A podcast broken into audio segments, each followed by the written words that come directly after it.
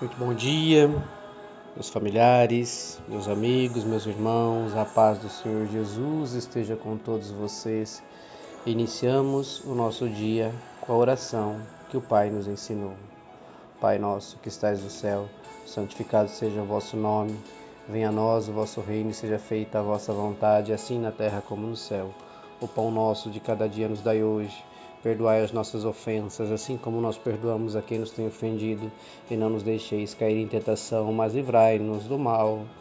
Amém. Porque teu é o poder, o reino e a glória para todos sempre. Louvado seja nosso Senhor Jesus Cristo, que para sempre seja louvado.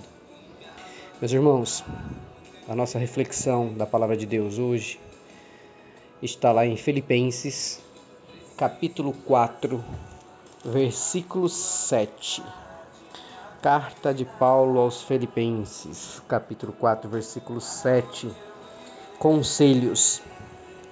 E o conselho que nós temos aqui hoje de Paulo para nós também, né? A carta que ele escreveu aos Filipenses é: E a paz de Deus, que ninguém consegue entender, guardará o coração e a mente de vocês, pois vocês estão unidos com Cristo Jesus.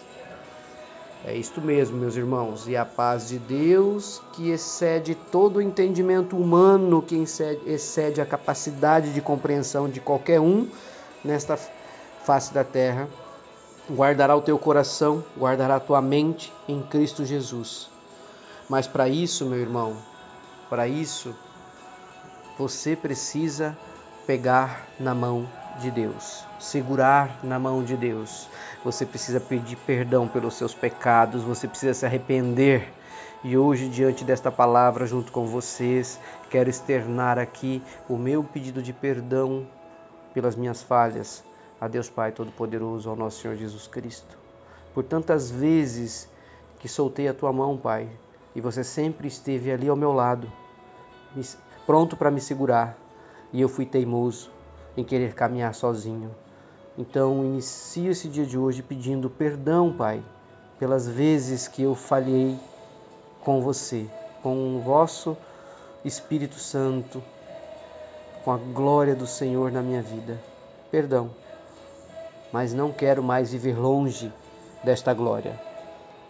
Então, esta paz de Deus, que ninguém de nós consegue entender, é a que guarda o nosso coração e a nossa mente, sim, meus irmãos. Porque a gente vai sim se sentir a cada dia mais unido a Jesus Cristo. A paz de Deus, só de pensar, dá para imaginar que não é uma paz qualquer. É a paz de Deus, meu irmão. E se ela excede todo o entendimento humano, então significa que está acima do que somos capazes de imaginar. É a promessa, é a promessa que está na paz que Deus nos guarda todos os dias, que guarda nosso coração, que são as emoções e a nossa mente, que são nossos pensamentos que lutam contra isso em muitos momentos, mas que Deus não nos deixará cair. Ele irá nos segurar e irá trazer esta paz para o nosso coração, para a nossa mente. A promessa, a promessa de Deus é única, Ele não irá nos abandonar. Por isso, nós devemos crer, pedir a Deus para que tudo aquilo que causa transtorno em nossas emoções e pensamentos sejam afastados de nós, pois não estão de acordo com a palavra de Deus, que caiam por terra neste momento, que as correntes sejam quebradas que em nome de Maria Santíssima as correntes sejam quebradas, que Maria passe na frente, que o Senhor Jesus nos abençoe pela palavra gloriosa de Deus Pai. Senhor Deus, obrigado por esta promessa. Gostaria de dizer muitas vezes: obrigado, obrigado, obrigado, obrigado.